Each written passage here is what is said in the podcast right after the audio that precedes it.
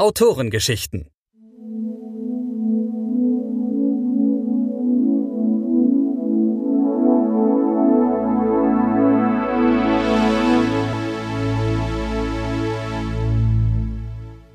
In der Reihe Autorengeschichten hören Sie nun Die besten Tage von Oliver Bruscolini, gelesen von Sascha Krüger.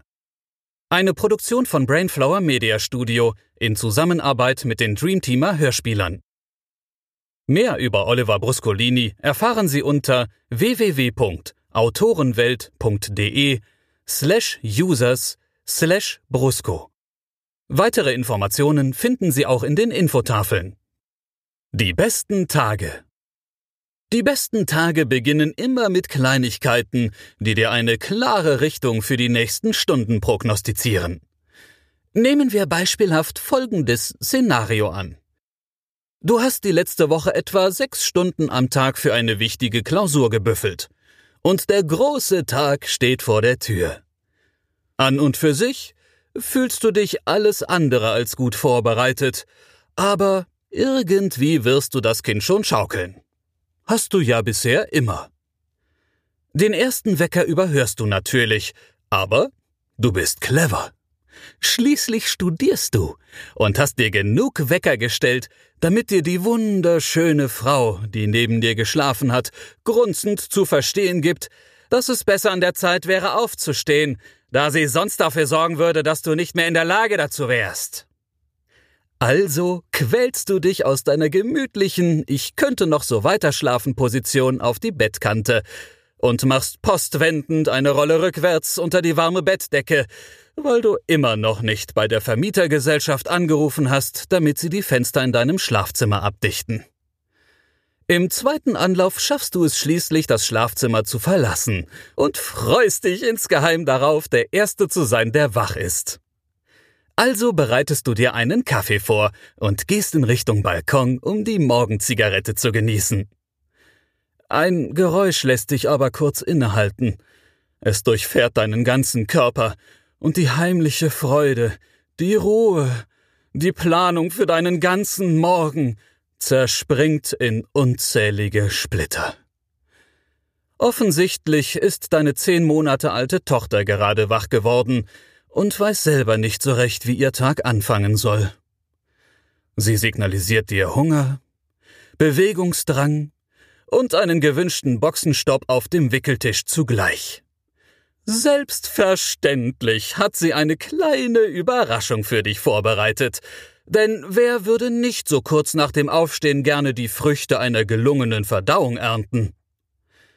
Du erledigst also alle Forderungen deines Kindes in umgekehrter Reihenfolge und stellst nach getaner Arbeit fest, dass die Zeit gerade noch für eine Zigarette, einen Kaffee und eine Katzenwäsche reicht. Als du Kaffee einschenken willst, ergießt sich der nächste Freudenschub wie ein Wolkenbruch über dir. Ja, du hast Kaffee gekocht. Nur leider ohne Kaffeepulver. Im Prinzip stehst du jetzt da mit einer Kippe hinter deinem Ohr, einer ordentlichen Portion Zeitdruck und einer Tasse heißem Wasser. Letztendlich musst du darüber lachen. Nicht, weil die Situation so unwahrscheinlich lustig ist, sondern weil deine kleine Prinzessin dich mit ins Gesicht geschriebener Schadenfreude anstrahlt und ein kurzes folgen lässt. Die Bahn, die du ursprünglich angepeilt hast, verpasst du selbstverständlich und kommst etwas später zu dem Gebäude, in dem du die Klausur schreibst. Die geringe Anzahl anderer Studenten wundert dich zwar, aber wenn jeder so eine stabile Vorbereitung wie du hinter sich hat, haben sich wahrscheinlich fast alle abgemeldet und du stehst hier nur mit Strebern. Ein naheliegender Fehlschluss, wie sich zeigt. Ein Mitarbeiter des Dozenten kommt und teilt dir und den anderen Idioten mit, dass ihr am falschen Eingang wartet. Der Beginn der Klausur verzögert sich um etwa eine Stunde. Immerhin hast du Zeit für dich und kannst in Ruhe rauchen gehen.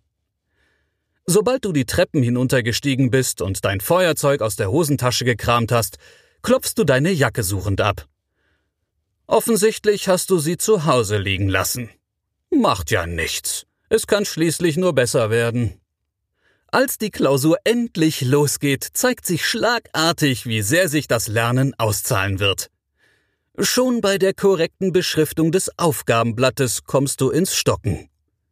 Die fachlich korrekte Bezeichnung des Studienganges und der konkrete Name des Kurses stellen dich vor die erste Herausforderung. Aber wenigstens konntest du deinen Namen korrekt schreiben. Bei exakt zwei von acht Aufgaben fühlst du dich sicher. Den Rest versuchst du dir mit Raten und Logik zu erschließen. Nachdem die Bearbeitungszeit abgelaufen ist, händigst du deine Klausur an deinen Dozenten aus, der dich erwartungsvoll angrinst. Nächstes Jahr selber Ort, selbe Zeit, selber Kurs und selbe Klausur ist dein einziger Kommentar, ehe du den Raum verlässt. Das Wetter hat sich mittlerweile deiner studentischen Leistung angepasst und es schüttet wie aus Kübeln. Das Verlangen nach Nikotin überfällt dich und du klopfst, unbelehrbar wie du eben bist, ein zweites Mal deine Jacke von unten bis oben ab. Kopfschüttelnd stellst du aus dem Augenwinkel fest, dass deine Bahn sich gerade verabschiedet hat und überlegst, wie du die zehn Minuten überbrückst. Glücklicherweise versuchen deine Freundin und deine Mutter gleichzeitig dich anzurufen, sodass du beiden detailgetreu erläutern darfst, wie die Klausur gelaufen ist und beide Male mit dem direkten Vorwurf einer hinterlistigen Lüge konfrontiert wirst, denn schließlich bist du ja eigentlich clever. Zwar ein cleverer Trottel, aber clever. Mit den restlichen Kleinigkeiten wollen wir uns nicht langweilen, deswegen sollen sie hier nur am Rande Erwähnung finden. Ein Auto fährt vorbei und überschüttet dich mit Spritzwasser. Deine Tochter hat einen schlechten Tag und schreit die meiste Zeit. Du zerbrichst ein wenig Geschirr, du trittst in einen Hundehaufen und wischst den Schuh, ehe du es bemerkst, an deinem Hosenbein ab, nach dem Einkaufen reißt der Henkel deiner Plastiktüte, glücklicherweise werden die Dinger bald abgeschafft, und die Lebensmittel verstreuen sich auf dem Boden. Die ganze Palette an Klassikern eben. An so einem Tag hilft nur eines. Du rufst deine Kumpel an und ihr verabredet euch für eine ausgiebige Sauftour quer durch die ranzigsten Läden der Innenstadt. Gesagt, getan. Du investierst das Geld für einen neuen Staubsauger in hochprozentiges und trinkst so lange durcheinander, bis du den hinter dir liegenden Tag vergessen hast. Irgendwann in den Morgenstunden schleichst du nach Hause und fängst auf halber Strecke an, deine Jacke abzuklopfen. Äh, Moment. Welche Jacke? Du musst sie in einer der Spelunken vergessen haben, und alles Wichtige ist in den Taschen. Kein Geld, keine Zigaretten, kein Handy und kein Schlüssel.